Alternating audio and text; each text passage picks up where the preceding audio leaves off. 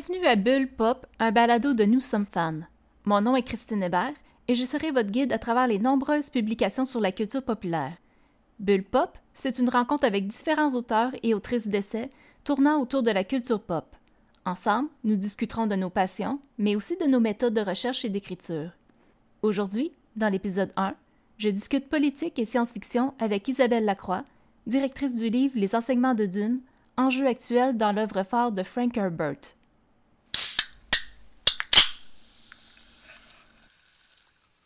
Il me fait plaisir et c'est vraiment tout un honneur de recevoir euh, à ce premier épisode Madame Isabelle Lacroix, qui est euh, professeure agrégée à l'Université de Sherbrooke et directrice de l'École de politique appliquée depuis 2015. Bonjour, Madame Lacroix.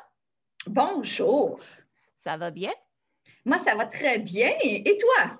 Ah, je suis un peu nerveuse, mais ça, ça se gère, là. Bon, ben, on est deux. On, va faire ça ensemble. Bon, ben, très bien.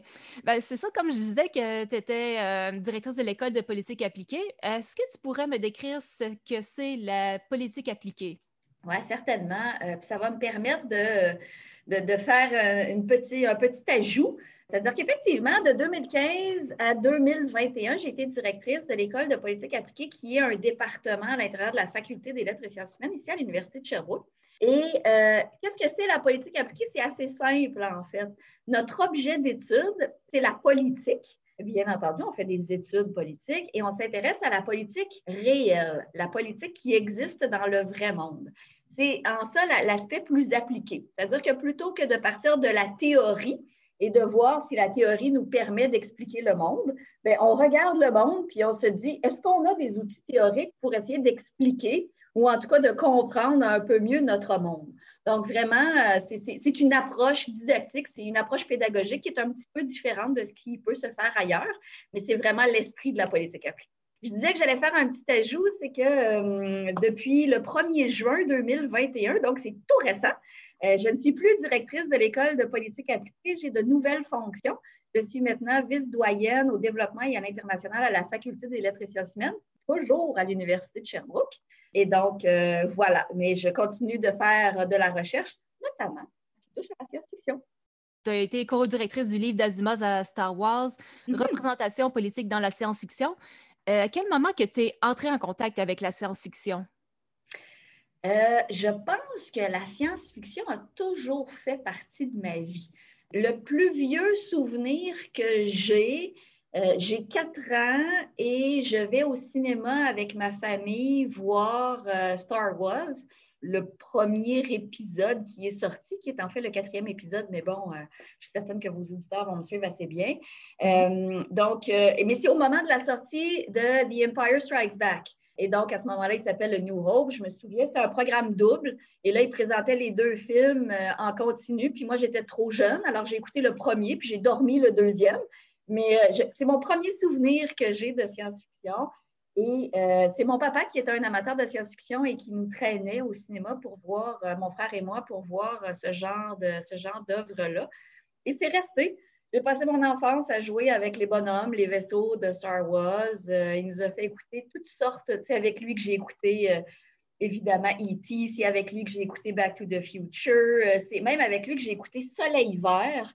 D'ailleurs, je pense que je l'ai écouté trop jeune et donc j'ai eu un petit traumatisme qui est relié à ça. C'est avec lui aussi que j'ai écouté, parlant de traumatisme, euh, que j'ai écouté la version euh, de 1984 de Dune, qui, euh, ma foi, était peu réussie. Enfin, on pourra en reparler, mais j'en ai gardé des images vraiment très, très marquantes. Donc, pour moi, la science-fiction a toujours fait partie de, ma vie, honnêtement. Ben, tu me dis que tu as vu le film Dune. Est-ce que c'est le premier contact que tu as eu avec cet univers? Hein? Oui, malheureusement. Euh, je dis malheureusement parce que effectivement, j'en avais pas une très belle image au départ euh, de cette œuvre-là. Euh, avant de lire les romans, j'ai vu ce film-là. Je l'ai vu beaucoup trop jeune.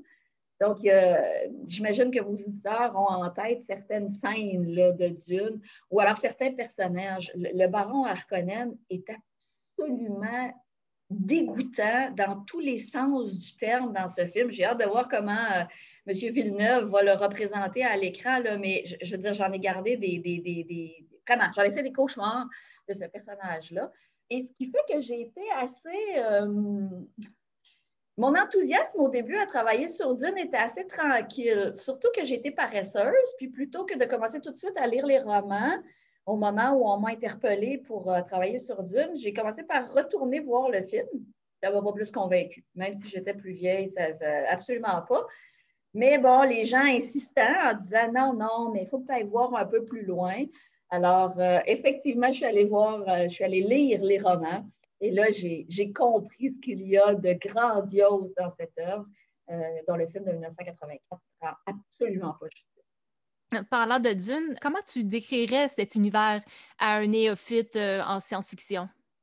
ben, déjà, hein, on pourra revenir sur l'aspect science-fiction de Dune. C'est pas si évident que ça de premier abord, mais Qu'est-ce que c'est Dune? Dune, en fait, on se retrouve dans euh, le futur humain. Euh, les humains euh, se sont déplacés à travers l'espace et on va suivre une grande famille, parce qu'à ce moment-là, l'espace humain est occupé par des grandes maisons qui vont se partager les astres, qui vont se partager les planètes, littéralement. Et on va suivre une grande famille à travers euh, ces, moments, euh, moments de gloire et ces moments euh, beaucoup plus de défavorisement. Mais ce qui est particulier dans cet univers-là, c'est qu'il y a une planète sur laquelle il y a une ressource extraordinaire qu'on va appeler l'épice. Et c'est une ressource qui est le bien le plus précieux dans cette partie de l'univers. Et donc, toute l'intrigue va tourner autour de la possession de cette épice-là parce que les différentes maisons, évidemment, vont chercher à contrôler son commerce, parce que qui contrôle cette ressource contrôle l'économie, contrôle le commerce, contrôle la politique, contrôle donc le pouvoir. Et donc, c'est vraiment ce qu'on va suivre, c'est cette grande maison-là et ses représentants, bien sûr, qui vont œuvrer dans cet univers-là pour essayer de, bien sûr, pour essayer de donner du pouvoir à leur propre famille, mais aussi pour essayer d'établir un ordre minimalement humain dans, dans cet univers-là. Quand je dis on va suivre une maison, là, on suit cette maison-là et ses représentants sur plus de 3000 ans. Là. Donc, quand on parle d'une saga de science-fiction, là, il faut, bien sûr, on peut lire que le premier roman puis trouver son compte, il n'y a pas de doute, mais quand on s'intéresse à toute la saga écrite par Frank Herbert et ensuite par d'autres auteurs qui vont avoir euh, poursuivi sa, grande œuvre. Euh, on se retrouve sur des milliers d'années et on voit évoluer l'espèce humaine sur des milliers d'années.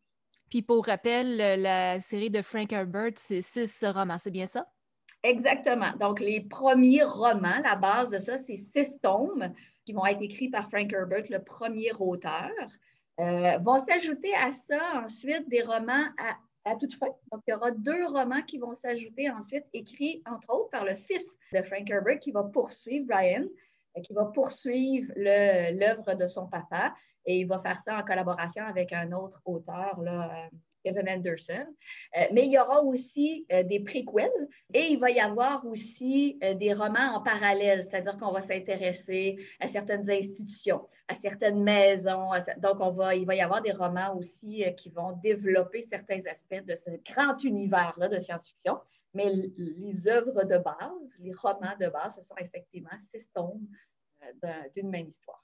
Mais est-ce qu'on pourrait dire que c'est toute cette série de romans, euh, on parle des romans principaux puis tout ce qui entoure, est-ce que c'est un univers qui est accessible à, tous les lecteurs? Moi, je dirais que oui, à tous les lecteurs patients. Moi, je pense que le seul critère pour véritablement apprécier l'œuvre de Frank Herbert, c'est la patience. Pourquoi? Parce que minimalement, le premier tome, là, moi, j'ai la version poche, là, le premier tome doit faire à peu près 800 pages. Je vous dirais que la première centaine de pages, on n'a aucune espèce d'idée d'où est-ce que ça s'en va. Honnêtement, là, il faut passer au travers les 100, 150 premières pages avant d'embarquer véritablement. Alors, c'est pour ça que je parle de patience. Ceci dit, il y a parmi vos auditeurs des gens qui ne connaissent pas, qui n'ont pas encore lu Dune et qui se lancent. Euh, je, les rassure, le reste des milliers de pages, parce qu'avec tout ce que je vous ai dit, hein, vous comprenez que, je parle à vos auditeurs, il y a des milliers de pages de bonheur. C'est rien que de souffrir un petit peu pendant la première centaine. C'est une toute petite douleur comparée au grand bonheur et au grand plaisir de lire les pages qui suivent. Mais oui, je pense que c'est accessible pour tout le monde. personne qui aime se plonger dans un univers qui n'a rien à voir à première vue avec notre monde à nous, euh, va y trouver son compte, c'est certain. Alors, on va plonger sans plus tarder dans euh, votre livre Les enseignements de Dune, enjeu actuel dans l'œuvre phare de Frank Herbert. Euh, vous avez dit dans ce livre-là que l'idée à la base de, cet ouvrage qui est né dans un café, est-ce que vous pourriez nous en dire plus sur ce sujet? Certainement. Donc, comme ah, je, vous l'ai dit il y a quelques instants, moi, je n'avais pas lu Dune, je n'avais que vu le film, un film, hein, je pense que j'ai été assez claire à l'effet que je n'avais pas beaucoup aimé ce film-là. Donc, c'est tout ce que je connaissais de cette œuvre-là. Et ce sont deux collègues à moi, deux collègues qui avaient participé à l'autre ouvrage que j'avais co-dirigé, d'Asimov à Star Wars, qui avaient participé et qui nous avaient interpellés. Quand on a entendu dans les médias que Denis Villeneuve s'attaquait à cette œuvre magistrale, ces collègues-là, qui étaient eux des grands, grands fans de Dune, m'ont interpellé en disant Bon, ben là, Isabelle, il faut travailler sur Dune. J'ai accepté, pas parce que j'aimais l'œuvre, mais j'ai accepté parce que euh, pour moi, le jugement de ces collègues était un excellent jugement. Et là, je me disais Non, si ces deux-là, Jonathan et Jacques, Jonathan euh, Genet et Jacques Beauvais, qui sont des auteurs qui ont bien sûr, écrit dans, ce deuxième livre-là. Si eux ont trouvé quelque chose là, c'est parce qu'il y a quelque chose que je n'ai pas compris. Et donc, c'est vraiment eux qui m'ont interpellée. Et au départ, ce n'était pas évident qu'on allait faire un, ouvrage. On ne savait pas ce qu'on voulait faire. On voulait travailler avec Dune. On voulait faire découvrir aux gens l'œuvre de, de Frank Herbert, mais plus que ça, de faire découvrir la pertinence en 2020, en 2021, de revoir cette œuvre-là évidemment, on voulait profiter du fait que Denis Villeneuve allait, faire, en sorte qu'on allait en parler de cette œuvre-là. Et donc, au début, on ne savait pas exactement quel genre de projet allait sortir de ça, mais c'est vraiment cette idée de il y a là quelque chose de pertinent et il faut qu'on le regarde. Donc, mon premier travail, après avoir dit oui, parce que moi, je fais ça euh, un peu trop souvent, dans envie de dire oui au projet fou comme ça, eh bien, je suis allée lire les six premiers romans et je n'ai pas eu besoin de me rendre jusqu'au sixième pour voir la pertinence, bien entendu, mais je les ai dévorés et à partir de là, on s'est adjoint d'autres collaborateurs, des gens qui aussi étaient soit des collègues avec qui on avait travaillé, mais aussi beaucoup des passionnés de Dune, parce qu'il y en a beaucoup des passionnés de Dune. Hein. Pour le plaisir, là, moi, je me suis amusée à aller voir euh, les, classements, là, quelles sont les grandes œuvres de science-fiction. Euh, à la télévision, au cinéma et dans la littérature. Et Dune arrive en première place dans de nombreux, euh, nombreux classements faits par les fans. Donc, c'est vraiment un roman mythique. Et donc, euh, de s'attaquer à cette œuvre-là, ce n'était pas, pas banal, mais on n'a pas, c'est pas nous qui avons inventé le, fait que c'est une grande œuvre. Et bien sûr, plein de gens l'avaient dit avant nous. Donc, on s'attaquait à, un monument avec confiance qu'il y avait là quelque chose de solide, là, bien sûr. Mais, donc, c'est comme ça que l'aventure a, commencé. Puis vous racontez aussi que le recrutement des collaborateurs qui a été facile. Euh, comment vous avez procédé pour les recruter? Euh, essentiellement par contact personnel, soit parce que ces gens-là nous ont abordés en disant Attendez, moi, j'ai entendu parler par personne interposée que vous travaillez sur Dune. Euh, moi, j'adore ça, Dune. Voici ce que j'aimerais faire j'ai eu des belles découvertes en mon collègue, qui est aujourd'hui professeur à la retraite, le professeur Sami Aoun, un collègue avec lequel je travaille depuis 20 ans. Je ne savais pas que c'était un, passionné de Dune, donc j'ai découvert ça parce qu'à un moment donné, il m'a entendu parler de ça, puis il a dit, mais attends, ça c'est une grande œuvre. Puis, professeur Aoun est un spécialiste du, euh, monde euh, du Proche et du Moyen-Orient, donc évidemment, j'aurais dû y penser, vous me direz, mais j'y avais pas pensé. Donc, euh, donc, vraiment par personne interposée, parce que des gens m'ont interpellé, parce que, bon, j'avais eu l'avantage d'avoir une petite couverture médiatique au moment de la sortie d'Asimov à Star Wars. Euh, donc, il y a des gens qui m'ont interpellé en disant C'est quoi ton prochain projet pour la science-fiction Ah, ouais, t'es pas sérieuse, d'une, mais c'est extraordinaire. Donc, ça s'est vraiment fait comme ça. On a, c'est vraiment un projet qui a regroupé des passionnés qui m'ont interpellé parce qu'ils étaient passionnés ou parce que je les savais passionnés. Donc, euh, c'est vraiment ça le point central. Mais c'est ça, parmi tous ces passionnés, euh, il y a vous qui, disons, plus ou moins d'expérience avec l'univers de Dune, mais que vous avez quand même fini par accrocher. Mais dans le fond, c'est la question que je me pose, c'est pourquoi vous êtes devenue la directrice de cet ouvrage? Est-ce que c'est un, c'est un choix qui s'est fait naturellement? C'est un choix qui s'est fait naturellement, c'est-à-dire que euh, les collègues, les deux, deux collègues d'abord, Jonathan et Jacques, dont je vous parlais tout à l'heure, ils m'ont interpellé pour ça, en disant Isabelle, euh, fais ça, euh, dirige un projet sur Dune. Euh, ils m'ont vraiment interpellée pour que j'exerce ce leadership-là.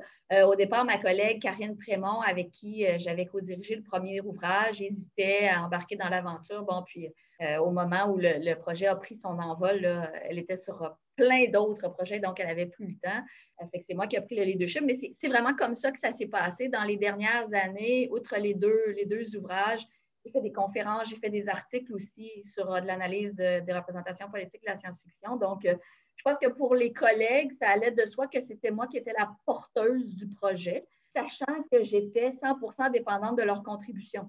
C'est-à-dire que bien que je fasse de l'analyse de représentation politique, je n'ai pas la prétention de pouvoir faire des analyses environnementales, des analyses religieuses, des analyses scientifiques. Donc, j'avais absolument besoin, ah, puis le terme de dépendance n'est pas, pas banal ici, j'étais complètement dépendante de leur expertise, euh, mais j'étais le point qui ralliait tous ces collègues-là. Et donc, c'est moi qui a, fait le travail de, je vais dire le travail de rassembleuse.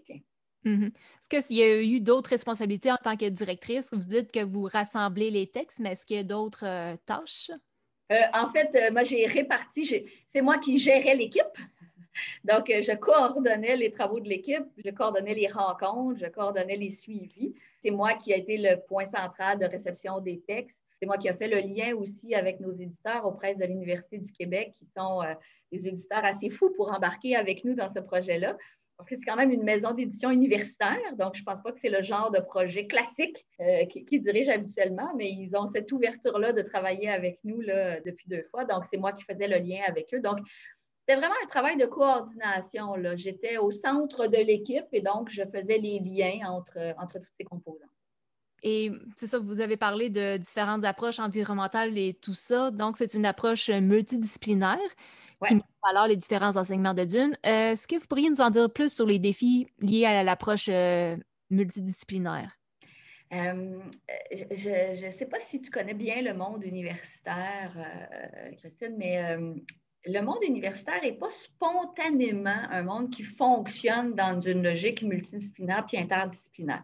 Hein, on est chacun des experts de notre domaine. Et à l'intérieur de notre domaine, on est expert d'un petit bout du domaine. Hein. ça, fait, beaucoup d'expertise en silo. Pourtant, euh, de plus en plus, les universitaires cherchent à travailler dans une logique multidisciplinaire et interdisciplinaire, mais c'est juste que la force d'inertie est, forte dans les universités. Donc, au départ, je me disais qu'il fallait absolument le faire dans une approche interdisciplinaire, mais je craignais un petit peu euh, toutes les difficultés qui viennent avec. Puis là, par difficulté, ce qu'on peut envisager, c'est euh, problème de compréhension mutuelle. C'est-à-dire que mm-hmm. ce n'est pas parce qu'on utilise les mêmes mots qu'on se comprend aussi facilement que ça. Euh, Jonathan Genet et Jacques Beauvais, ce sont des, ce sont des scientifiques, des sciences dites pures. Donc, moi, je, suis quelqu'un des sciences humaines. Là. Donc, ce n'est pas si évident que ça. Quand, quand, on parle, on se comprend toujours. Mais plus que ça, c'est-à-dire que il y a parfois des difficultés de reconnaissance d'expertise. Donc, il est parfois difficile pour certaines personnes d'une discipline X de reconnaître que l'autre est aussi un expert et qu'il possède une expertise que je ne possède pas et donc que je dois me reposer sur cette personne-là pour avoir accès à cette expertise-là.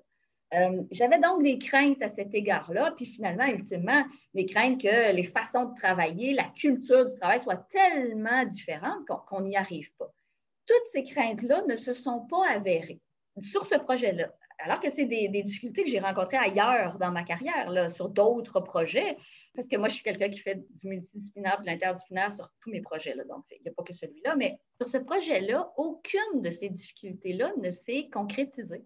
C'est-à-dire qu'il a été facile de nous comprendre, il a été facile de nous reconnaître et il a été facile de travailler ensemble. Euh, à un point tel, puis je, le dis dans l'ouvrage, à un moment donné, je me disais, ouais, mais là, tout ça va être redondant, ou alors, euh, qu'est-ce que je vais faire quand je vais recevoir des textes où on présente l'épice, ou alors on présente la préscience de Paul Leto de façon différente, voire opposée, divergente. Qu'est-ce que je vais faire avec ça? Comment je vais gérer ça? Et ça ne s'est pas passé. ça ne s'est pas produit. Et c'est pour ça que ça m'a, enfin, ça m'a bien rassuré dans les capacités des universitaires à travailler en, mode multidisciplinaire. Mais plus que ça, ça m'a convaincu que quand l'objet est pertinent, les craintes ou les difficultés disciplinaires tombent d'elles-mêmes. Il n'y a personne qui remettait en question dans l'équipe la compétence scientifique de M. Genet ou, euh, ou M. Beauvais, bien qu'on a discuté du contenu de leur chapitre, parfois pour en clarifier, parce que nous, on n'est pas des spécialistes. C'est que là, on disait, mais attends, mais je ne comprends pas pourquoi tu dis ça. Puis bon. Mais l'inverse est aussi vrai. Là. Euh, personne n'a contesté euh, les, lectures religieuses et les lectures d'appropriation d'un certain pouvoir religieux des collègues Coussens et Teinturier. Est-ce qu'on les a questionnés? Est-ce qu'on les a amenés à clarifier? Est-ce qu'on les a amenés à approfondir? Oui, mais on n'était pas dans une confrontation disciplinaire. Donc, vraiment, ça a été d'une facilité désarmante. Ce n'est pas toujours comme ça, il faut, que je le dise. Le multidisciplinaire et l'interne n'est pas toujours aussi facile que ça, mais dans ce cas-là, ça a été remarquable. Pour, euh, sais, on parlait de, religion, c'est sûrement un des thèmes qui était abordé dans ce livre. Est-ce que vous pourriez me faire un petit résumé du contenu qu'on y retrouve pour, pour les lecteurs, bien sûr. Bien sûr. Euh, l'aspect religieux euh, dans, euh, dans Dune, et, c'est très drôle hein, parce que au début, quand on a commencé à travailler tous les auteurs ensemble, on essayait de trouver quel est l'élément dominant, quel est l'aspect qui domine? Et chacun défendait sa posture. Et, nos collègues qui ont traité de l'aspect religieux dans Dune disaient Oui, mais vous ne comprenez pas, la religion, elle est partout dans une. Mais, mais, mais les, collègues qui travaillaient sur les aspects environnementaux disaient, ben non, mais c'est d'abord et avant tout un roman environnementaliste. Ah ben non, attendez, là, moi et mon collègue Tristan Rivard, on défendait en disant, vous avez tout faux, là. C'est d'abord et avant tout un roman politique. Bref, dépendamment de l'approche qu'on prenait, on essayait de voir ce qui était dominant. Puis vous avez vu, hein, tu l'as lu, l'ouvrage, finalement, on ne tranche pas cette question-là. On ne sait pas ce qui est dominant et ce n'est pas très grave. Mais revenons à la religion. La religion est donc partout. D'abord, elle est institutionnalisée, c'est-à-dire qu'il y a des institutions religieuses. Hein. si je transpose dans ce que nous, on connaît, on peut dire qu'il y a dans Dune des églises, des religions établies et qui vont exercer leur pouvoir sur leurs disciples, mais sur les communautés aussi, bien entendu. Mais plus que ça, au-delà de ces institutions-là, le fonctionnement de la société est un fonctionnement qui est religieux. C'est-à-dire que, par exemple, les personnages très importants, les, personnages dominants de cet univers-là, prennent des figures religieuses, vont être associés à l'élu, vont être associés à un dieu ou à un demi-dieu. Donc, les figures religieuses vont transcender l'ensemble de la société. Et ce que Frank Herbert, et ça, ce n'est pas nous qui l'avons découvert là, en, analysant, en analysant son œuvre. C'est lui-même qui le disait dans des entrevues avant, avant son décès. Il disait l'être humain a besoin de ça, l'être humain cherche ça, cherche cette figure presque divine qui va pouvoir penser à sa place, qui va pouvoir lui dire ce qu'il doit faire. Les êtres humains veulent suivre quelqu'un qui sait et, juste ne pas faire l'effort de penser par lui-même. Donc, cette logique religieuse-là va traverser l'ensemble de l'œuvre. Bien entendu, ça va se traduire aussi par des éléments d'exercice d'un pouvoir religieux, de, euh, volonté de convertir des gens, etc., etc. Mais c'est vraiment une société fondée sur des principes religieux que des individus vont exploiter. Hmm.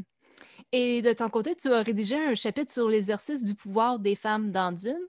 Je dirais d'abord, pour commencer, pourquoi tu as choisi ce thème-là en particulier? Euh, parce que euh, les femmes dans l'œuvre de Dune sont absolument extraordinaires. Puis là, il y a deux critiques qui est généralement fait à Dune. La première, c'est que les gens qui s'arrêtent après le premier tome se disent cet ouvrage est vraiment misogyne. Puis je suis obligée de dire que dans le premier tome, les femmes n'ont pas les plus beaux rôles et surtout, ils sont cantonnés dans des rôles plus typiquement féminins. Je dis plus typiquement féminin parce que euh, même là, moi, je ne suis pas prête à dire qu'ils sont que euh, des stéréotypes féminins. Mais bon, on pourrait y revenir. Et l'autre critique qu'on fait souvent, puis c'est une critique qu'on a faite à mon chapitre aussi, euh, de dire Ouais, mais là, on fait une lecture féministe de Dune, mais c'est parce qu'on ne sait pas ce que Frank Herbert a écrit par ailleurs. Nuance. Pour moi, la lecture féministe que je fais, c'est la lecture de cet univers-là et non pas de l'œuvre de Frank Herbert, mais vraiment de, de Dune. Pourquoi est-ce que je me suis intéressée à ça? Donc, c'est à cause de ces personnages extraordinaires, cause qu'il y a les femmes quand on regarde, ne serait-ce que sur les six tomes écrits par Frank Herbert, les femmes tiennent tous les rôles. Et ça, je trouve ça extraordinaire, que les femmes dans cet univers-là puissent être les plus fortes, les plus intelligentes, les plus belles, les plus méchantes, les plus soumises. Donc, tous les rôles que peuvent tenir des femmes, elles sont toutes là dans Dune. Et ça, pour moi, c'est extraordinaire. Mais finalement, et là, je ne veux pas voler de punch parce que si tu as des auditeurs qui n'ont pas encore lu Dune, d'abord, j'espère que je leur donne le goût de le lire. Mais sinon, je ne veux pas leur voler de punch qui serait extraordinaire. Mais hein, et je dis dans mon chapitre, les femmes ou le salut de l'humanité, parce que ultimement, quand on traverse les six tombes, à la fin, ce qui va sauver ou détruire l'humanité, ce sont des organisations entièrement féminines. Et ça, pour moi, c'était je vous en parle, j'en ai des frissons. C'est beau, parce qu'à un moment donné, on finit même par oublier que ce sont des femmes. C'est plus important que ce soit des femmes ou des hommes. Dans ce cas-ci, ce sont des femmes. Il y a des personnages masculins au travers, mais les organisations, les grandes dirigeantes, ce sont des femmes. Et ça, pour moi, ça m'a absolument fascinée. Ça m'a allumé, ça m'a fait embarquer dans cet univers-là. Et j'ai eu envie de partager ça j'ai eu envie de partager cette lecture féministe particulière euh, que permet la science-fiction. Parce qu'on sort de, on sort de ce qu'on connaît, on sort de notre monde réel, on peut imaginer quelque chose de complètement fou. Et les deux grandes organisations à la, fin, à la fin du sixième tome qui vont se battre pour le salut de l'humanité, ce sont deux organisations qui représentent symboliquement les deux facettes des êtres humains. Donc, il y a une organisation qui est très rationnelle, très raisonnée, très stratégique, et une organisation qui est très émotive, très intuitive. Et donc, en même ces deux organisations-là entièrement féminines, on a toute l'humanité. On parle en fait de toute l'humanité. Donc, après des décennies et des décennies et des décennies à se faire dire que le mot homme, quand on l'écrit avec un grand H, ça inclut toute l'humanité, ben là, je trouvais absolument remarquable qu'on ait deux organisations qui incluaient toute l'humanité dans sa représentation.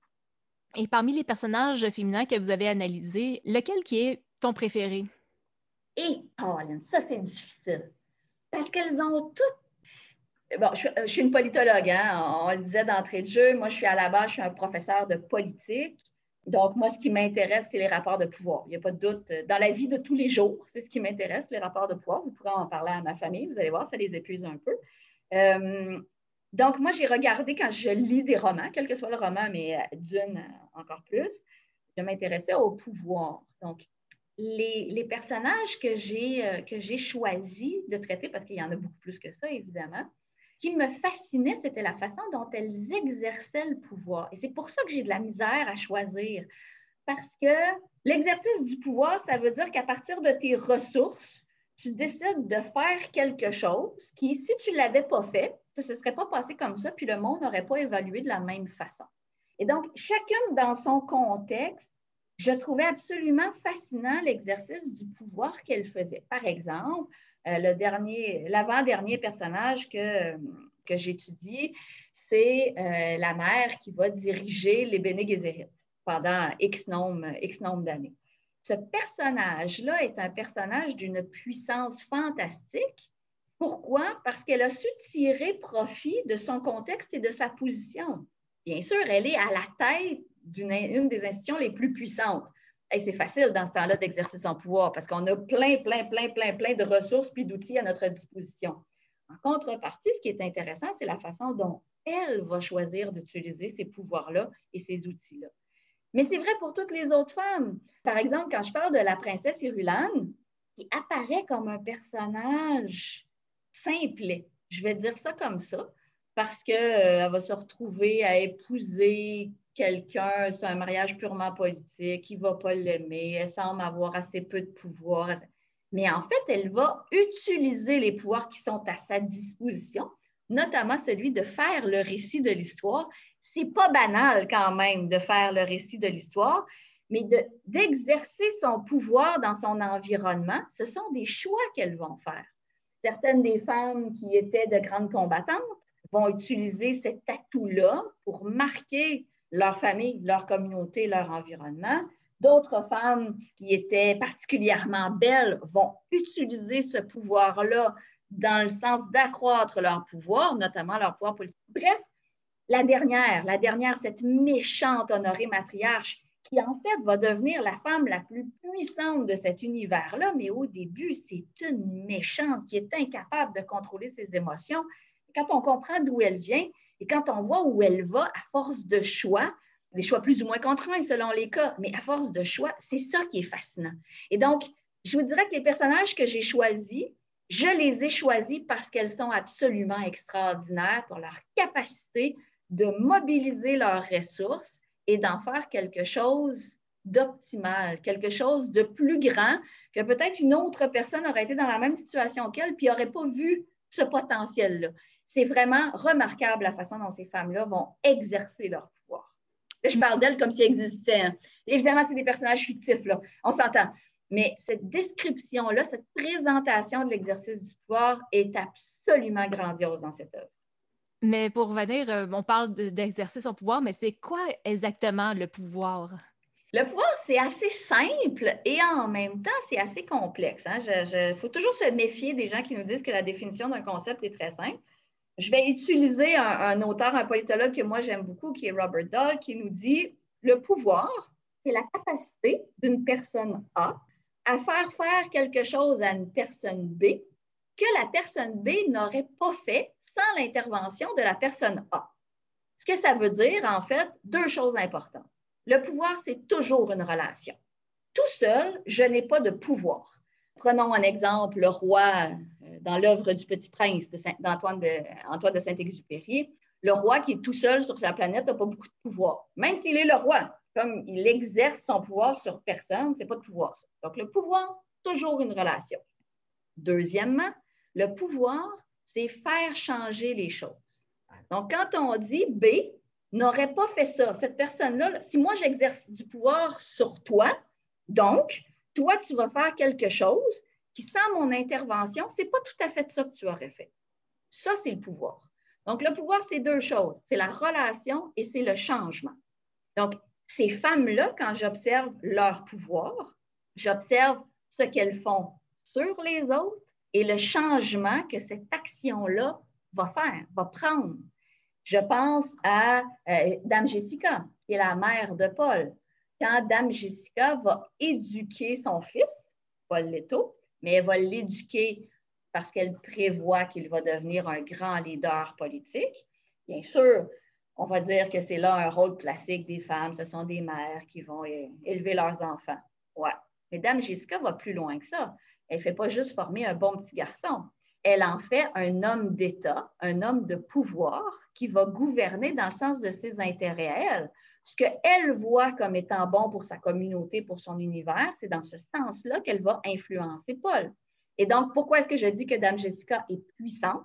C'est parce que Paul n'aurait pas agi de cette façon-là s'il n'avait pas été influencé par Dame Jessica.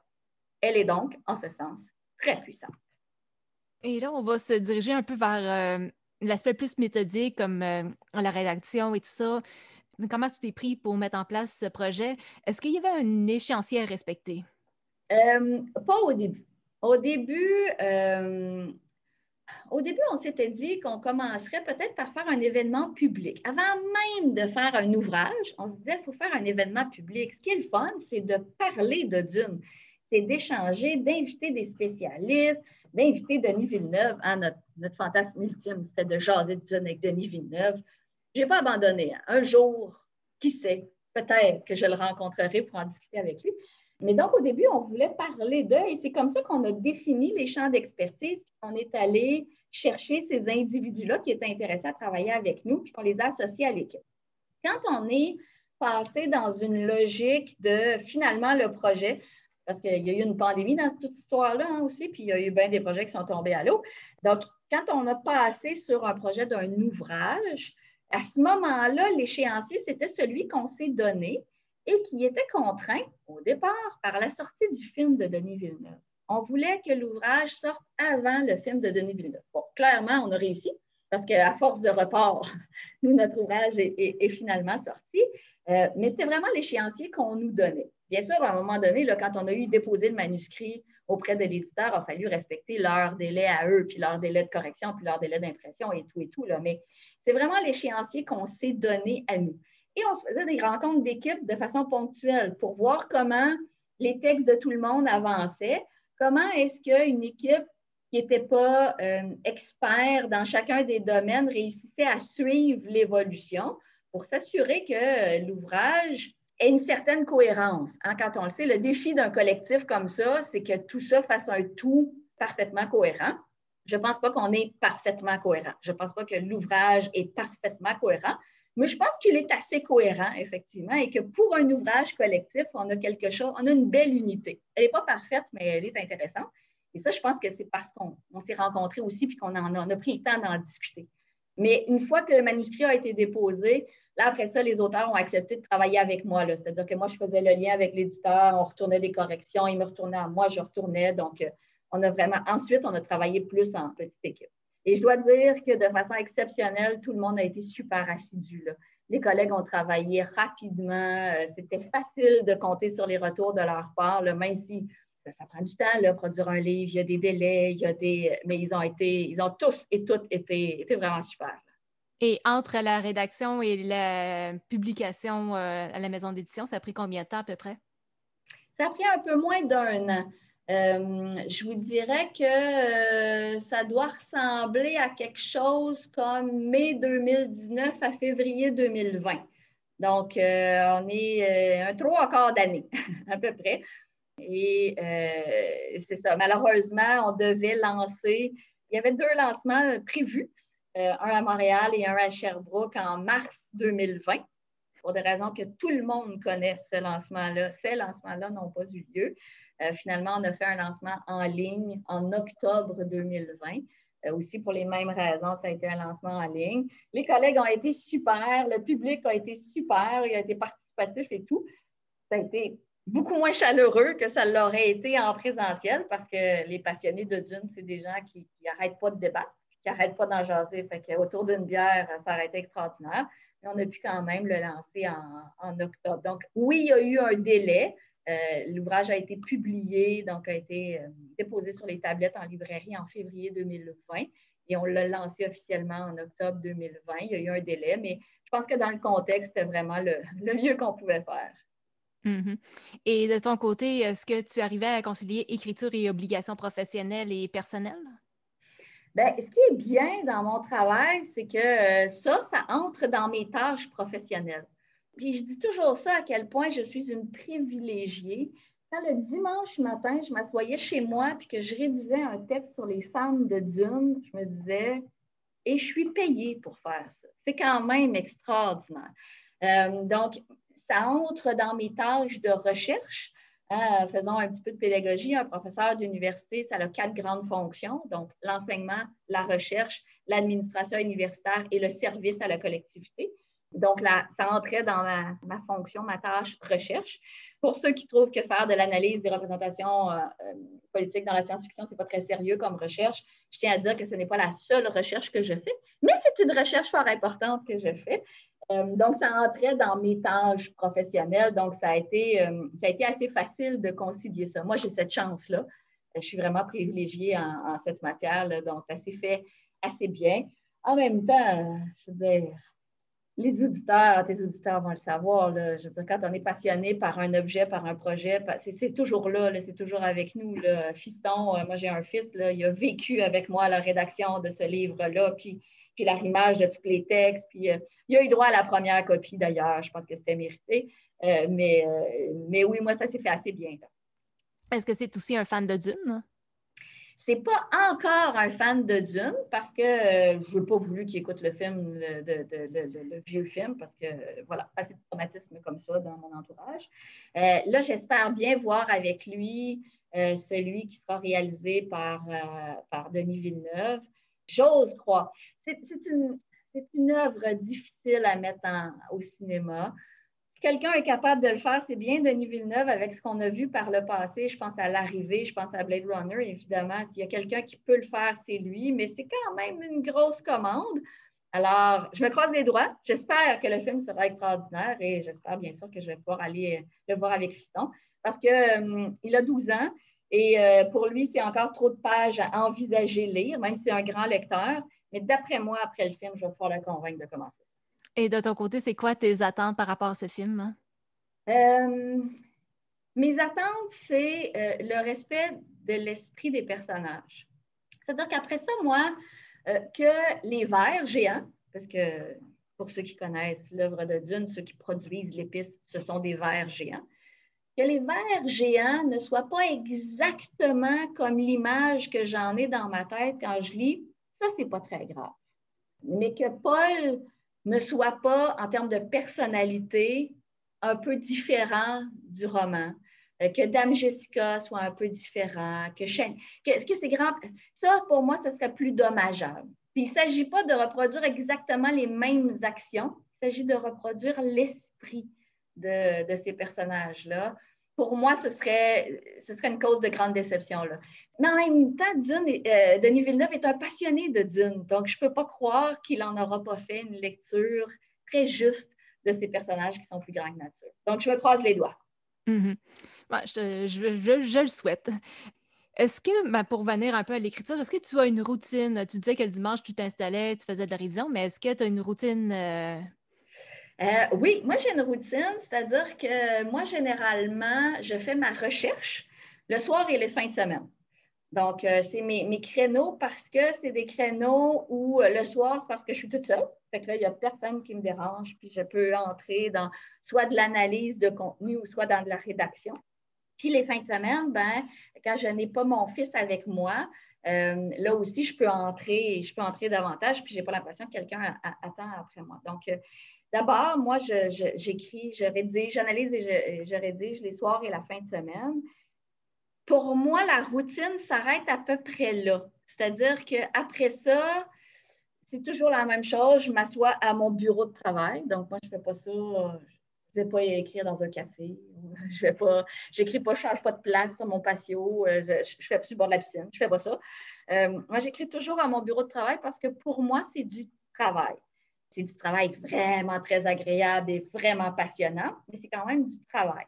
Euh, donc, moi, je m'assois à mon bureau de travail, puis je me donne toujours des objectifs. Donc, je vais arrêter quand je serai rendu à. Je vais arrêter quand j'aurai atteint ça. Euh, je vous disais, pour moi, c'est, ça entre dans ma catégorie euh, recherche universitaire. Donc, je ne suis pas juste dans une logique de j'attends l'inspiration. Bien sûr, il y a une part d'inspiration, il y a une part de créativité dans tout ça, il n'y a pas de doute. Mais euh, donc, quand je dis, euh, bon, euh, aujourd'hui, je traite de, j'analyse les passages que j'ai identifiés comme reliés au pouvoir de, la force physique des femmes dans Dune, ben, je ne me lève pas de ma chaise tant et aussi longtemps que je n'ai pas fait, je n'ai pas analysé cette section-là de mon, de mon corpus. donc, c'est vraiment comme ça que je travaille. Puis en cas de page blanche, est-ce que c'est déjà arrivé? C'est c'est rare que ça m'arrive, moi. C'est très, très rare que ça m'arrive. Puis malheureusement, dans ce cas-là, j'ai toujours la même solution. Je dis malheureusement parce que ce n'est pas optimal pour ma santé, c'est d'aller me chercher un autre café. Fait qu'il ne faut pas que ça dure trop longtemps, la page blanche, parce que je finis par me mettre à trembler assez rapidement. Mais euh, ça m'arrive rarement, moi. Et quel conseil que tu aimerais donner à un futur euh, auteur d'essai ou à un directeur de collectif? En fait, euh, les deux, collectifs que j'ai dirigés qui concernaient la science-fiction, je pense que le moteur premier, c'était la passion. Je pense que ça s'applique aussi même dans le cas où on est dans un, essai plus analytique, qui, est considéré comme moins créatif, disons. J'ai aucun doute que ça arrive aussi, que c'est nécessaire, cette passion-là aussi dans le monde créatif, mais ça, c'est un monde que moi, je connais, je connais beaucoup moins. Mais même si c'est une tâche qui se veut très intellectuelle que de faire des analyses et de rendre compte des analyses, c'est vraiment la passion. C'est-à-dire que moi, je n'ai pas la prétention de faire une critique de l'œuvre de Dune d'un point de vue littéraire. Ce n'est pas mon expertise, j'y connais rien. Quand je lis le roman, je ne suis qu'une amatrice de bonne histoire. En contrepartie, cet objet-là, qui est ce roman-là, me passionne, je l'adore et c'est un bonheur de travailler sur ça. Et je pense que pour mener à bien un projet comme ça avec plein de gens, puis ça prend du temps, puis des fois, ça n'avance pas à la vitesse qu'on voudrait, d'avoir cette, flamme-là, cette passion-là, c'est assurément le, premier élément. Et quel impact tu aimerais créer avec le livre des enseignements de Dune? deux choses. C'est-à-dire, d'abord, de convaincre encore un peu plus de gens de la pertinence, de la richesse, de la valeur de l'œuvre de Frank Herbert. Euh, parce que, wow, il y a du contenu dans ça. Je pense qu'on aurait pu faire euh, deux autres tomes hein, en termes d'analyse. Donc, euh, convaincre encore plus de gens, encore parce qu'il y en a déjà beaucoup qui sont convaincus, mais encore plus de gens, ceux qui ne l'auront jamais découvert, de le faire découvrir. Mais aussi, je dirais plus globalement, de convaincre aussi la pertinence de s'intéresser aux œuvres artistiques pour essayer de comprendre notre monde. Assurément que ce n'est pas la seule voie pour comprendre notre monde. Ce n'est pas la seule voie que j'emprunte comme chercheur, donc je ne peux pas dire que c'est la seule. Il y a plein d'autres façons où on peut approfondir notre connaissance et notre compréhension de notre monde humain. Mais les œuvres, l'art en est une belle façon d'essayer de nous comprendre un peu mieux. Moi, j'ai choisi de travailler la science-fiction parce que je suis une passionnée de science-fiction, parce que je trouve que ça nous permet d'aller plus loin. Les artistes, ils vont plus loin et donc ça nous permet d'aller très loin dans notre réflexion sur notre monde. Mais d'autres auteurs travaillent avec d'autres types, d'autres genres euh, artistiques et c'est tout aussi valable. Donc, euh, le travail des artistes est important pour plein de raisons, mais entre autres, pour essayer de se comprendre nous-mêmes aussi. Et en terminant, quel serait ton prochain euh, projet d'écriture? Ah, ben, je suis déjà en train de travailler sur ça. Alors, euh, dans les, mes dernières productions, les romans et les articles, je travaillais sur les œuvres et donc j'analysais les œuvres et je voyais ce qu'elles contenaient en termes de représentation politique. Là, je suis passée de l'autre côté sur un, projet de recherche plus récent où je suis allée voir les amateurs du genre. Euh, et donc, je travaille sur les représentations de la démocratie dans cinq univers de science-fiction. Donc, euh, j'ai fait, un sondage, j'ai passé un questionnaire auprès d'amateurs de science-fiction, mais aussi j'ai fait des, groupes de discussion. Donc, selon les, les, univers, je me suis intéressée à l'univers de Star Wars, de Star Trek, de Firefly, de Stargate et des X-Men. Et j'ai questionné les amateurs de ce genre-là, qui se décrivaient eux-mêmes comme des amateurs et des amatrices de, de cet univers-là, et je les, ai questionnés sur ce qu'ils voyaient de démocratique et de non démocratique dans ces univers-là. Donc, le prochain, euh, euh, le prochain ouvrage va porter sur euh, la lecture que font les amateurs et les amatrices des représentations de la démocratie. Donc, ça, je suis très, contente parce que c'est l'envers du décor. Là, je m'intéresse un peu moins aux œuvres, un peu moins aux artistes, comme à ceux qui les, consomment, à ceux qui en sont passionnés. Et on y découvre de bien belles choses. Et donc, quand je vous dis que les œuvres, c'est important pour comprendre le monde, mais les amateurs et les amatrices me l'ont confirmé parce que j'ai pu aller assez loin avec eux dans la réflexion sur en quoi ces œuvres-là les avaient influencés eux et en quoi cette influence-là, ils le voyaient dans leur vie quotidienne ou en tout cas dans leur participation politique. Donc, euh, voilà, ça, ça s'en vient. Là. Ça, si j'ai bien compris, c'est une, une, certaine exploration de leur fandom. Hein? Oui, exactement, exactement. C'est de ce côté-là que je suis allée jouer. Je, trouve ça très passionnant. J'ai vraiment hâte de lire ça. C'est pas mal, euh, pas mal ce que j'ai euh, à vous proposer. Ben, Est-ce que tu as un mot euh, de la fin? Ben, je veux te remercier de ton intérêt. D'abord pour l'ouvrage, les enseignements de Dune, mais aussi pour l'auteur, l'autrice que je suis et le travail qu'on a fait là, avec, avec tous les collègues. Merci beaucoup de ton intérêt. C'est toujours agréable de jaser de science-fiction avec des gens qui aiment ça. Et euh, j'ai passé vraiment un très beau moment avec toi. Merci beaucoup. Ben, je te remercie. C'est vraiment très apprécié comme maman. Ben, je suis vraiment contente de t'avoir reçu à ce tout premier épisode. Alors, merci encore une fois pour ce beau témoignage. Ce fut un plaisir et on se dit à très bientôt, peut-être pour le prochain ouvrage, qui sait? Qui sait? À très bientôt. Merci.